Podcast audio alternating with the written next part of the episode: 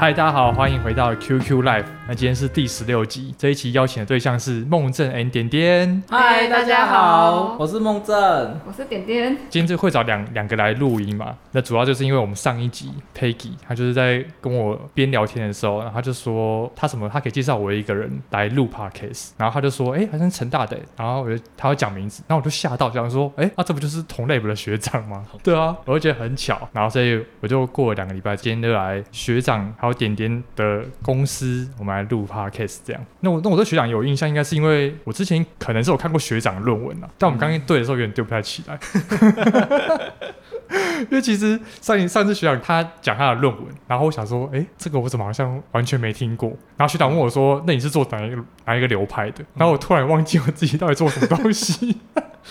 我记得我做热力学什么的，反正就啊。然后，然后就忘记这样。哦，我先请梦正跟点点自我介绍好了。好，我是梦正。那我们现在是我跟点点一起成立我们点购技师事务所啦。那我们主要是做想做一些新建工程，然后还有做一些补强这一类的。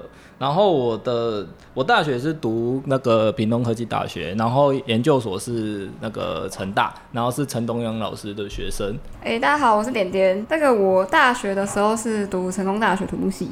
然后研究所的时候到台大读土木系，哎，土木所结构组。那比较特别的话，可能是我第一份工作是进 Arup，然后从 Arup 离职之后就开始画插画，然后就是算是两边的工作都有在做。那插画这边的话，就是就有出书，然后有出自己的商品。那同时的话，跟梦正一起开设事务所。那我们是想说，把一些别的领域，一些比较可视化或是比较有美感的概念，就是带进我们的事务所里面。所以我们做东西。我觉得跟一般事务所比起来，我们会想做一些比较酷的建筑，同时也希望可以用一些比较简单的方式，把土木这方面的专业让大家可以更简单清楚的明了。比如说用动画或是用插画方式让大家理解。对啊，因为像像我刚才加设仪器的时候，然后点点就指旁边的书说：“哎、那本就是他出的书。”然后我觉得哇，居然直接有出书，太猛了，而且还出到第二本。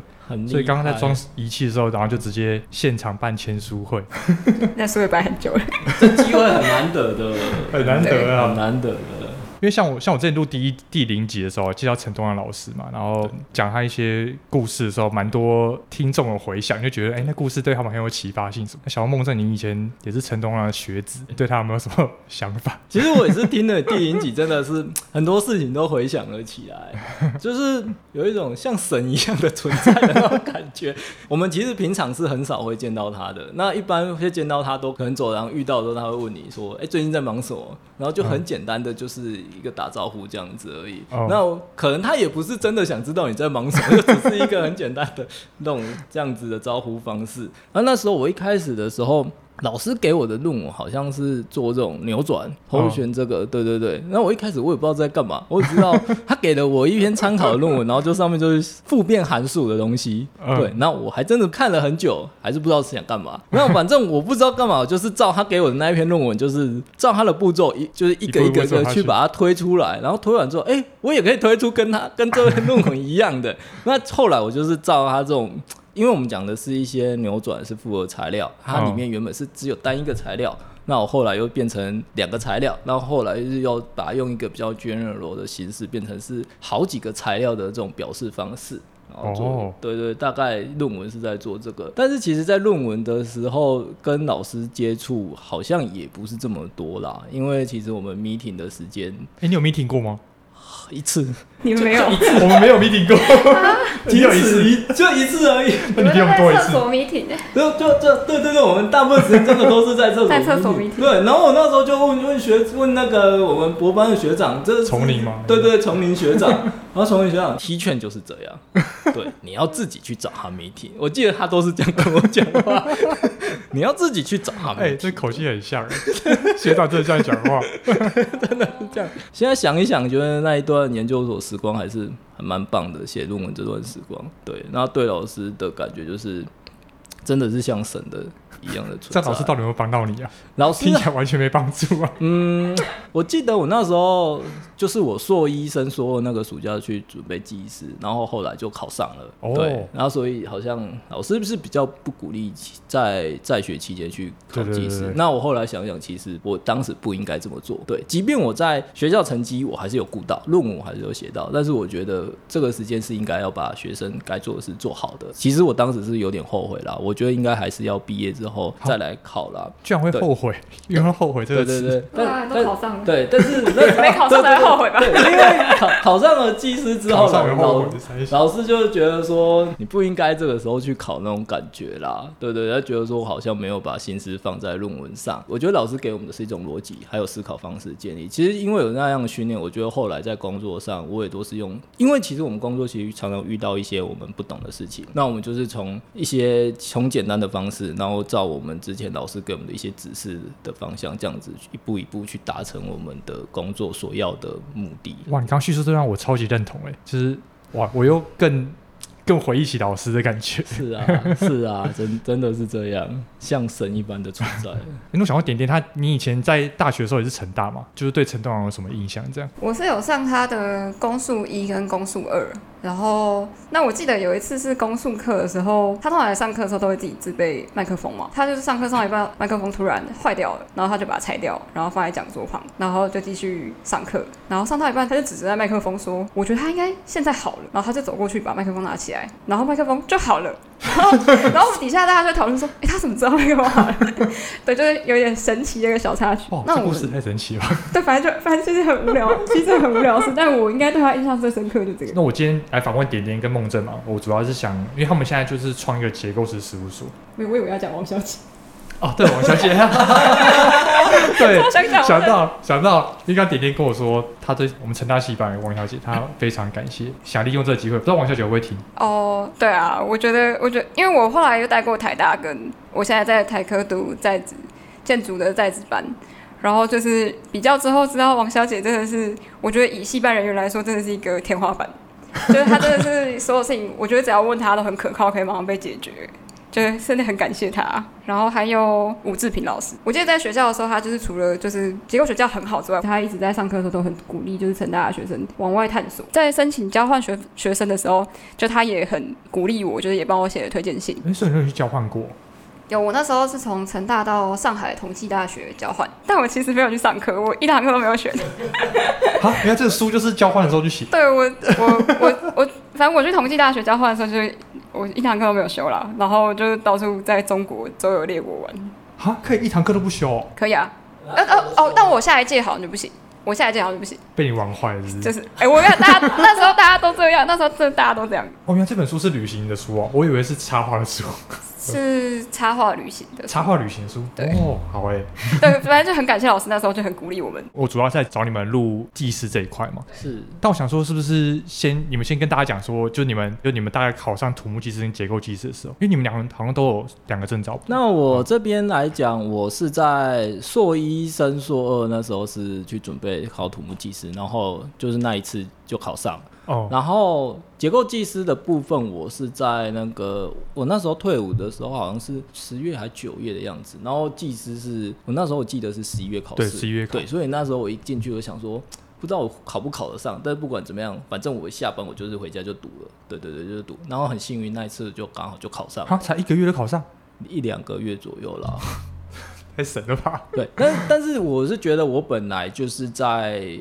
很多基础学科我就已经是底子就很不错，我觉得啦，应该就不算到非常差。所以在准备技师，其实我觉得以结构技师来讲，我花的时间没有那么多。我反正在土木技师就是可能算的还比较比较勤劳去算。那结构技师很多到，因为时间很短，我很多都没有算，我都很多就很就用看的，用看的，用看，哎，就好像都回想起来了，对，然后就可以去考试。那点点呢？我是先考，也是先考土木技师，然后考上之后，其实我也是想说要准备第二张牌。其其实我自己没有有没有那么在乎有没有结构技师，但是就家里人会念，才说我就读结构组啊。然后就是是不是应该考一下啊？你家里人知道结构技师的，的意义是什么？我觉得他不知道，不知道。对，所以我后来其实很后悔，我就发现他们根本就不知道那是什么，因为就是你考完这个时候，他们又开始会说什么考建筑师啊。他说哦，他们真的是不知道什么，但真的是搞不清状况。对，但是我那时候还想说。要继续准备。但是开始工作之后，其实我下班回去其实就精疲力尽，根本就没有什么力气了，就是连吃饭都觉得很很辛苦了。嗯，对，所以其实我在 Arup 两年都想准备，但是其实都很力不从心。所以是一直到过了两年多之后，我从 Arup 离职。离职之后，我有先去日本玩了一圈，回来之后再开始准备。后来那年度就考上。可是感觉你考结构技师的动机很薄弱哎，这样还会考得上吗？因为我那时候不想工作，但是我就是不想工作。然后我从 Arup 离职就开始画插画嘛，然后同时我又不知道要去找什么样的工作，我就一直在犹疑中。但是在那个犹疑期间，我觉得准备考试听起来是一个最名正言顺的理由了，哦、所以我就一边准备考试，然后那时候一边开始经营我的插画的 IG。可是我那时候考上之后，就是觉得人生迷惘，因为我还是不想要做结构，我就不知道我要到底要干嘛。考上也后悔了？不会后悔啦，我我还是很开心考上，我还是很开心的考上啊，就是毕竟时间投入有考上很好，可是考上之后我也不知道那要干嘛。然后考上之后，我就跑去考了一个外语导游，因为我是真不知道，我就人生人生真的很迷惘，迷惘对，所以我又跑去考了一个外语导游，然后也也有考上，然后我把所有事情串起来了。反正考上之后，那时候刚好快要也四五月，然后梦真就说他觉得差不多可以开业了，所以那我就想说，哎，那我就也不用去工作啊，我就跟他一起开业就好了。对对，所以就这样，我们就一起开业了。对，我我还我要补充一下，我记得那时候点点在准备结构技师考试的时候。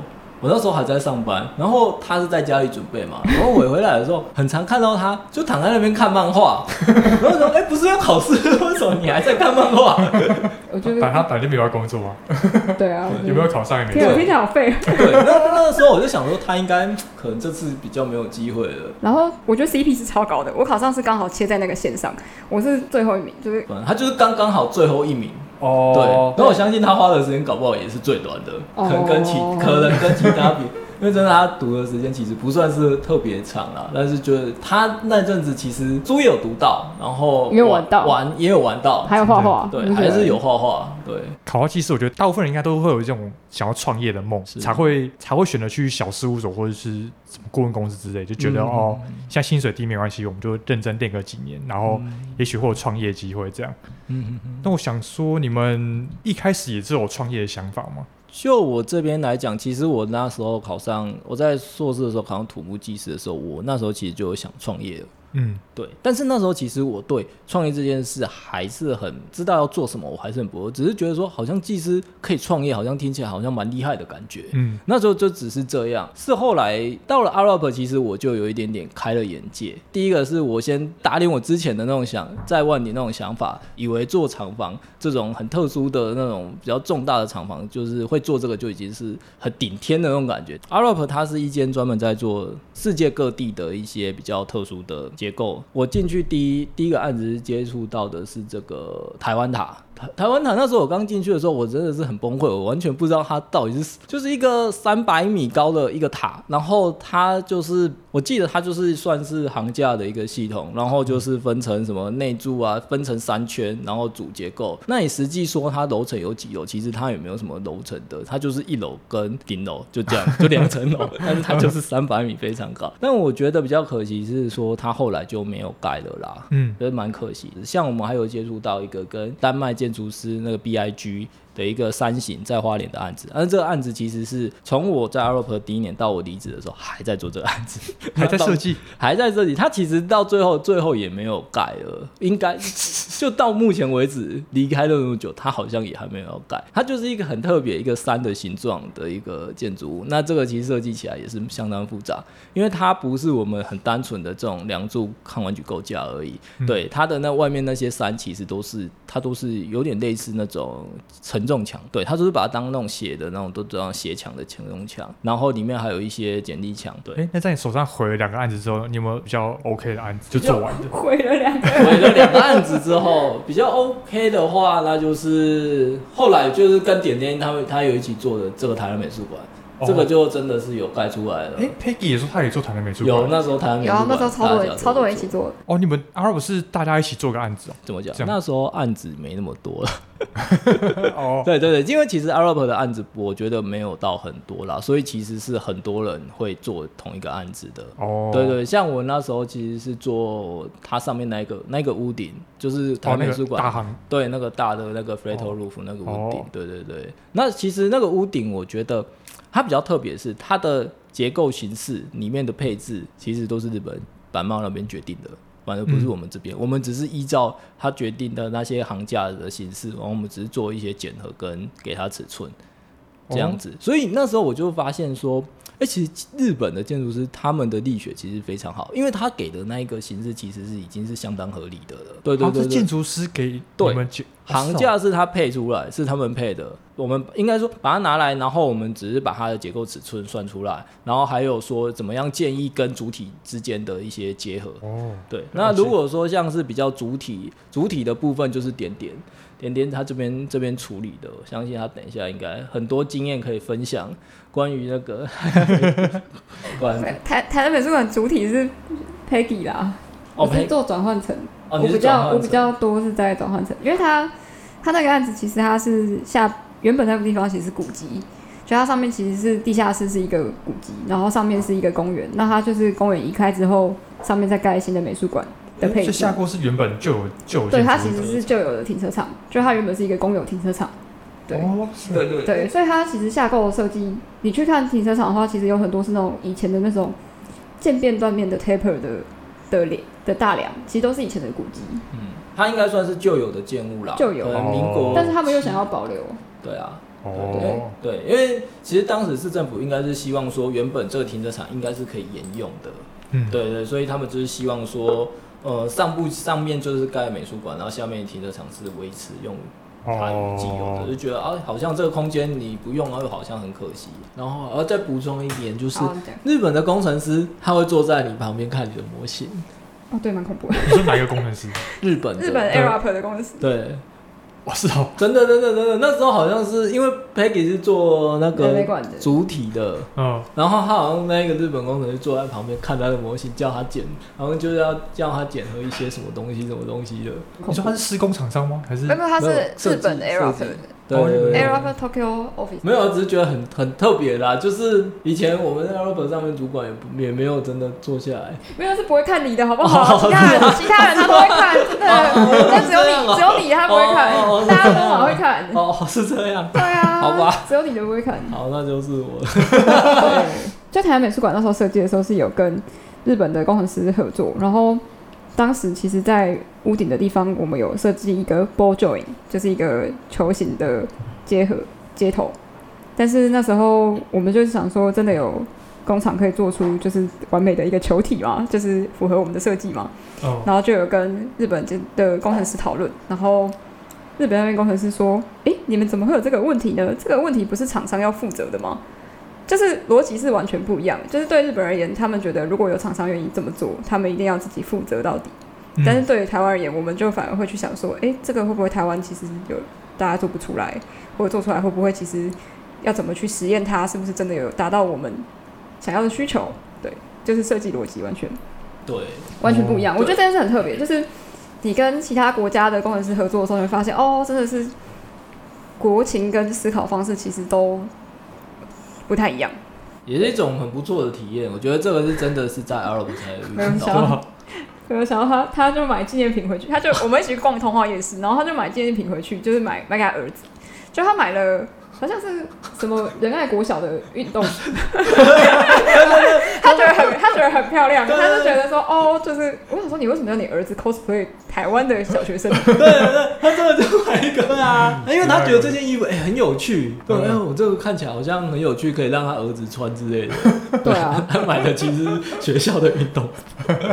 哎，你是在 Arup 结束就直接开业是吗？没有，因为在 Arup 其实大部分做的都是一些新建工程，但是可能你要开业的话，其实你只有新建工程，我觉得可能还不够。还因为其实技师我知道能做的东西很多，比如说像一些鉴定啊，或者当时候其实蛮多技师也都在做一些什么这个耐震响品啊、耐震补强这一类的。那我对这个其实是不懂，我只知道侧推好像是怎么一回事，但是你真的叫我去推，我好像也没有真的做过，也没有照那个国家地震中心那个 T SPA 的程序去做过，嗯、所以那时候我有去一家小的事务所，然后去做做做看。那我那时候其实是想说做个先做个两三年看看，嗯，但是到了这家小的事务所，其实跟我原本想的不太一样，因为其实我不知道是因为我在 Adobe 之后，就是因为对技术上我是觉得变得很讲究，就是整的你的设计逻辑是要怎么样，哦、但是在小的可能就比较不注重这个部分。嗯，那我其实，在那边待了差不多好像半年还几个月而已，那我就、嗯、就想说就，就就做的不是很开心啦，因为技就是技术上好像不是那么被重视的感觉，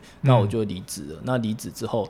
那时候就想说，好像也不知道干嘛，那就开业好了。对，哇，那就离职直接开业哦。对，差不多离职之后，那时候我就就直接就开业了。哦，但那时候你说我有没有什么人脉？好，好像我也没什么人脉，真的。那时候就想说，就试着在外面做做看。在这之前，其实我也没有自己另外接案的那种，就不要想那么多。其实蛮冲动的。对，其实做一件事情，你。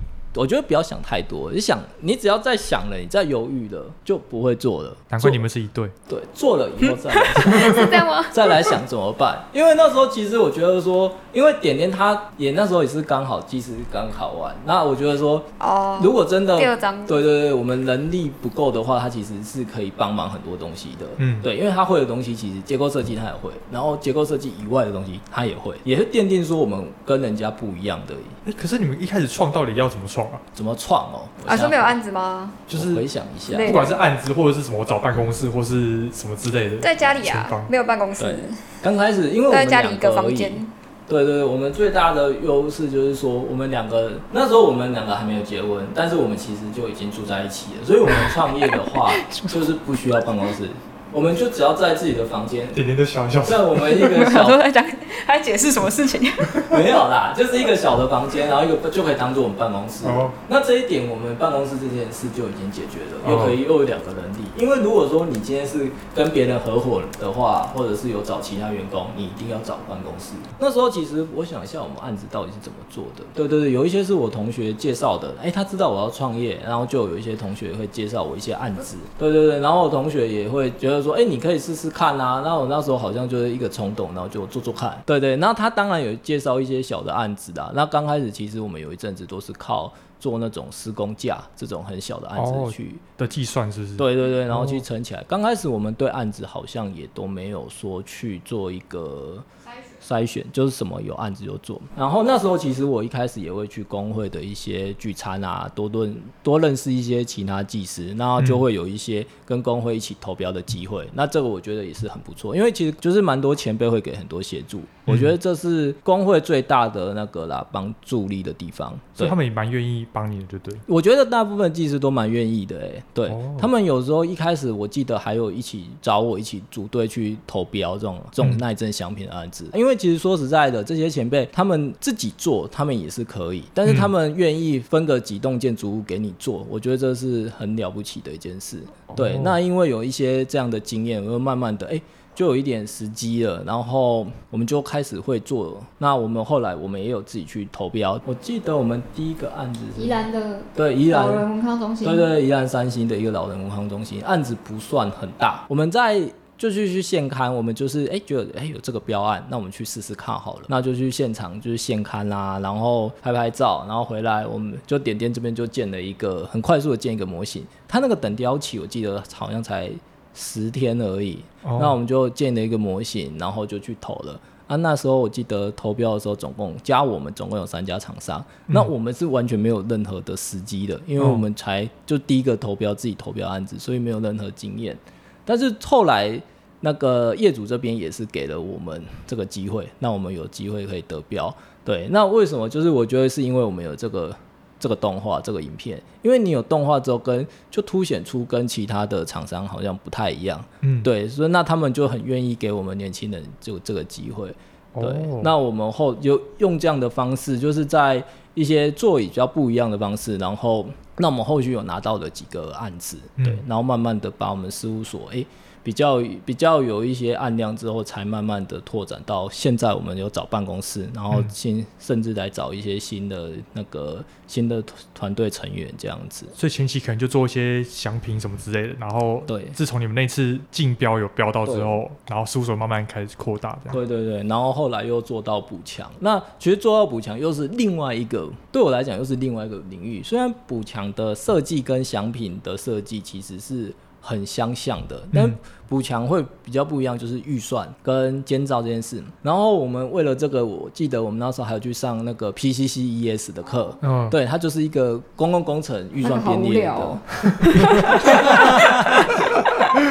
对，它就是一个公共工程预算编列的软体啦。它其实规定一千万以上一定要用这个，但是其实我现在大部分都是用 PCCS 在编的，就是觉得哎、欸，其实还是蛮方便的啦。哦，对，它其实就是很多都是要学。那监造的部分，其实我也不懂啊，因为以前我们根本没有去做过监造。嗯、那其实我觉得监造最困难的不是说我们去现场看他们做做怎么样，因为去现场看，相信我们你工作有一段一段时间的，其实大概都有经验说。啊，钢筋怎么摆就有错啊，怎么绑有错啊，那些钢筋模板混凝土怎么做就有一点错，你大概都可以都看、嗯、看得出来。但是我觉得刚开始最困难的是那些文书，监造其实要做的文书，其实我觉得 超多 超多，而且超麻烦的，嗯，真的是超麻烦的一件事，就是怎么这么多文书，但是这些文书就是有时候我都会想说，有些感觉不是这么。虽然我这样讲很奇怪，就是感觉有些文书只是为了文书而去做，就不是真的是为了去检查而做。嗯、就是比如说，我每一次查验点，我每次都去了，但是我如果文书我都没有做，你如果遇到查核的委员会觉得说你是没有做到查验这件事情的。哦、对，就是其实是很很奇怪的一件事啦。很多东西真的是慢慢摸索，然后甚至还有一些要跟公家机关要发文啊，这些很多行政程序。对对对，哦、就是。刚开始就是最头痛的啦。好在就是你遇到困难，我就说嘛，遇到了你就你知道有这件事，你就要试着去去解决。嗯，对，你知道说呃查核的时候会看你的建造记录表，你就你就每次去你自己去看现场查验完，你就一定要做这些东西，平常就要养成做这些文书的习惯。哦，对，才不会说到到了我们真的要查核一补一堆。我我刚来的时候，你有说你们现在有在做补强案，就是信义国中那个吗？嗯，那你们要分享一下信义国中补强案有什么？信义国中、哦，信义国中，嗯，对啊，像我现在大概每周都会打一次篮球吧。那我当时看那个鞋撑，我就觉得，哎、欸，感觉就是在耐震补强。但刚你们跟我说，他其实不是哦。我们以前也以为他就是。对，因为其实我以前也是住在吴兴街那一带，住在那一带，所以我那时候也很常去打球。那那时候其实我想说，哇，他们这个补强用钢框架补强，好像、啊、好像很厉害，好像补很多九二一来不会倒。但是后来真的去做到这个案子的时候才，才才知道他那个不是在补耐震补强，因为我们现在还有 SAFE 这种东西，还会去做一些差异呈现分析啊，你才知道哪边有没有差异呈现，然后现在的地质钻探资料也是比较完整，那早期真的是比较缺乏这种观念，所以在信义区它的那那一带其实它都是软弱连土，所以当时是因为好像施工外面都有发现有差异呈现，所以才有这种钢框架这个补强的。它其实补的方式就是在基础的地方有做一些微型桩去支撑，让你的建筑物不要有一直持续的呈现沉下去。对、哦、对，但是就是到了一直到了现代，现在的我相信很多学校应该有这种问题，所以他们市政府其实是有一些补助一些经费，让学校可以去做安全监测，所以他们学校是每一好像是每一季吧。就是每一季都会有这种安全监测，说你这栋建筑物还有没有就要继续往下再呈现的问题。哦、对，那现在就以他们数据看起来都是在在安全范围内的，就是现在看起来是比较正常的了。哦，对对对，是这样。哎、欸，那你可以透露一下，大概你之后要怎么补强那一栋吗？这个是我们其实一般补强，我都还是习惯，尤其是学校啦。我都一定是用扩注或者是剪力墙这个居多。国政提的比较三个比较经典，尤其是用应用在我们校舍，就是扩注、还有一墙、还有剪力墙这三种做法。嗯、那这三种做法其实它就是我们说的传统传统耐震补强工法啊，它都是用混凝，就是用钢筋啊。还有水或者水平钢筋、垂直钢筋这种方式跟混凝土组合，让你的耐震能力提升的，嗯、就不是我们现在比较新潮的，可能有的是用一些阻尼器啊，或者是钢框架这种种比较新潮的做法啦。像我们现在已经完成的这个活动中心，其实它就是用扩柱。对，嗯、如果你去打球，你就会看到它就有不同的颜色啦。哦，对对对，赶紧去看一下，期待之后去新一国中哦，看你们。会啊，如果说像今年暑假，哦、对啊，可以可以来可以来那个 观摩一下。你应该到两年的瓶颈期了吧？有没有考虑？可以来帮我们指导一下。对啊，怎么指导？指导一下。我刚刚骑车都想说，哇，要是我没录 podcast 的话，今天最奇怪是不是就要面试的意思？哎哎哎，好像是我们最近很缺人。对啊，真的是很缺人。哎、欸，像你公司做的设计跟一般结构事务所比较不一样，就是因为一般事务所可能都做一些很规则性的房子，就是你现在可能都可以凭空直接喊尺寸那种房子。对，但但你们公司现在都是，但你们公司就是做一些像特比较特殊的结构嘛，然后像我觉得最特别就是木构造，对，还有主构造这样。对，我想问就是像这种木构造啊，他们跟传统的设计方式的差别会怎样？那我简单讲，它的它其实大概都还是用那种，如果说以我们现在都还是比较接近容许应力法啦，嗯，那用的都是一样是安全系数的这些东西，嗯，对，那主要接下来就是一个材料。材料的话，我们一般现在我们习惯都会用一种叫工程木的东西，规范里面是有制定说你的集成材有固定的一个弹性模数，然后还有它的强度的，应该说它的材料是比较稳定的。对，那我现在设计大部分都是用集成材，比较重要的那个断面比较大的断面会用这个。那当然一些比较次要、比较小的断面，我就可以用一些实木，像实木比较常用台湾，台湾就一些国产柳杉这一类的。那设计木构造，我觉得最痛苦是刚开始的时候，因为如果说我们一些 RC 跟钢构。如果像我们现在常用的一些套装软体，比如 SAP、ETABS，所以你可能模型建完之后，你要去检核的构件强度，其实点一下，那只是让它跑而已。你再大动它跑个十分钟可以吧？还是跑得出来。那木构不是木构，我们一开始什么都没有，所以我们也是。就是当时也是我们那个团队里面成员同事们一起发展出来啦，就是把我们就是把我们的整个设计流程都把它写出来，然后慢慢的这样一步一步去做设计啦。对对，就是照规范的那些精神去把它写出来。这可能自己建后处理、写后处理。哦，对对对，我说这种都是用后处理的部分。那这个是在设计构建。那木构造其实还有一个比较重要的，就是它的接头。嗯，它的接头是另外一个重点，就是说，我我们先来讲木构造有两种，一种是比较住比较偏住宅形式的，嗯、那住宅形式的可能就像是我们那个什么一些漫画会出现的那种那个大雄的家哦，小夫他们家，哦、小夫家比较小夫家好像是洋式的大雄家，家对，大雄家啦，小夫家是阿西对对对 对对，就是类似这种他们这种传统很传统木构造。那我们去研它这种轴这种木构造，它其实它都会有一个固定的跨距，它它都有一个模组在，就是九十一公分。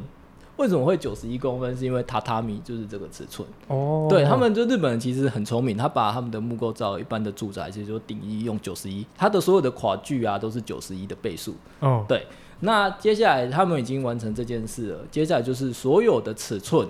都是几乎用查表的方式是查出来，因为你的跨距都固定的。哦，对。哦、那结合形式，其实在日本就会很多厂商。五金做那种五金的厂，他们就会研发很多种结合。说实在的，你建筑物的 daily life load 都固，几乎都是很容易就推算出来的，都是几乎都是固定的嘛。嗯、所以他们就很多研发出很多这样的尺寸，然后这样差不多这样的重量，你要对应用什么样的五金？嗯、这样的量身你用什么样五金？所以他们在日本在做这个木构造住宅，其实是相当，我觉得真的是相当方便。嗯、木构造就是因为它全部都是鉸接，全部都是鉸接哦，基梁柱接头都是鉸接。它要做到钢接是可以，但是你要比较困难。那我们一般都会是以鉸接来分析。那鉸接有一个好处就是你的那个构件强度非常好算，嗯、因为都拼接，对你不是那种多自由度的，就是只是都静定结构，所以都很好解。嗯、那它的测力是怎么去计算？它其实测力系统就是看你配置的剪力墙，它的剪力墙是说。会有这样的做法，就是你这个剪力墙的必备率是多少？我们会是算它地震力，然后看你说你这栋建筑物需要耐震多少的基地剪力嘛。嗯，那接下来就是去配合它的那个剪力墙放的位置。那剪力墙配置原则一样，就是比较偏对称的方式去对置。我们建筑物都是不希望让它扭转啊。嗯，那梁柱的部分因为都是拼接，所以其实也都是算的很好算的。嗯，对，就八分之一 W L 平方就可以算所有的构件的。对，所以日本人他们就很聪明，就是因为这样，你不需要解到什么太复杂的进度矩阵，嗯、就可以用程式把它写出整套流程的。哎、欸，所以你你们公司现在做法也是这样吗？还不是，现在的我们的做法真的没办法，还像，因为他们也是发展很久，而且他们是有这个市场去发展。嗯、那我们现在的做法还是比较用。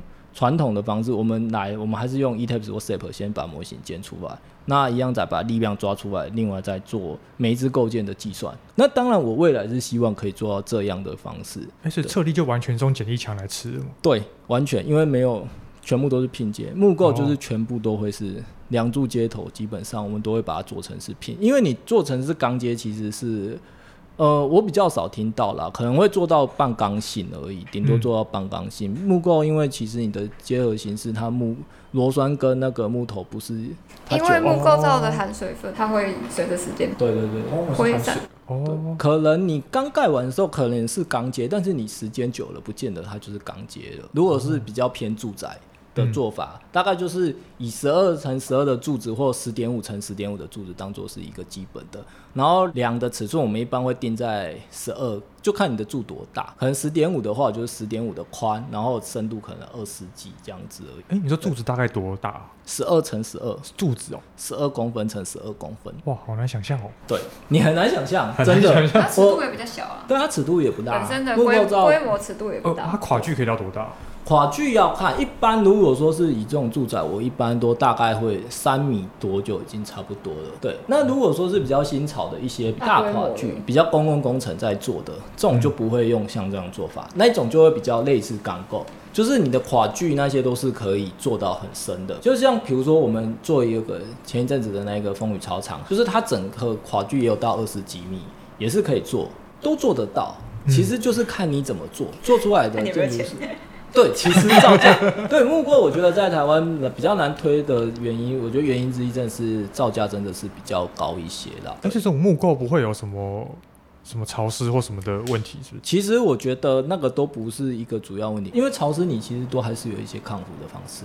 哦，对对对，这都是有抗腐。觉得有一部分是观念吧，就是好像就像比如说你拿到手机，你也不会希望它可以撑一辈子，或是就不用去维护它。但是建筑物好像大家都很容易期待说，哦，它盖完它就是我不用维护，哦、对，对我就是平常就是如何蹂躏它、虐待它，然后把隔间墙都拆掉，但它还是要稳稳在那边一百年。就是这是一个很奇怪的观念。哎、欸，那像木工平常会遇到的问题可能会是什么？就是设计或是平常会遇到的问题哦、喔。我觉得没有钱，我觉得最大真的是在预算，因为我大部分做木工案子，每次都是因为预算。那我们要来节目尾声喽。像我刚奇怪的路上嘛，刚好经过台科大，哎、欸，就你们学校哎、欸。对啊。他今天是毕业典礼，然后想说，哇，这些毕业生不知道会不会有人听我 QQ Live 这个节目？哎、欸，我刚刚我同学跟我说他有听哎、欸。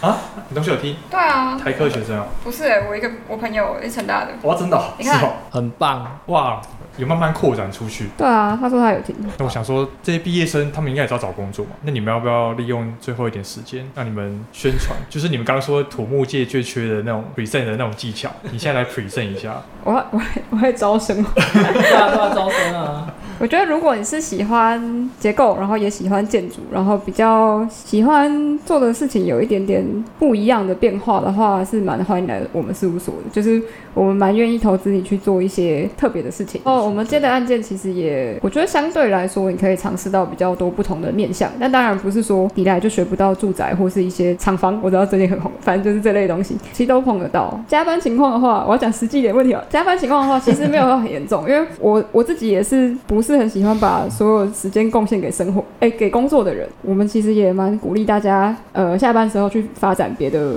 兴趣，不管是兴趣，或是你准备技师，或者你想要再进修，我觉得都很好。那具体一点的话，我们自己同事的加班时间一个月其实是很少会超过十个小时。我我说真的，你要跟人家不一样，有可能就是你下班的那那些时间来让你跟人家不一样，就点点好了。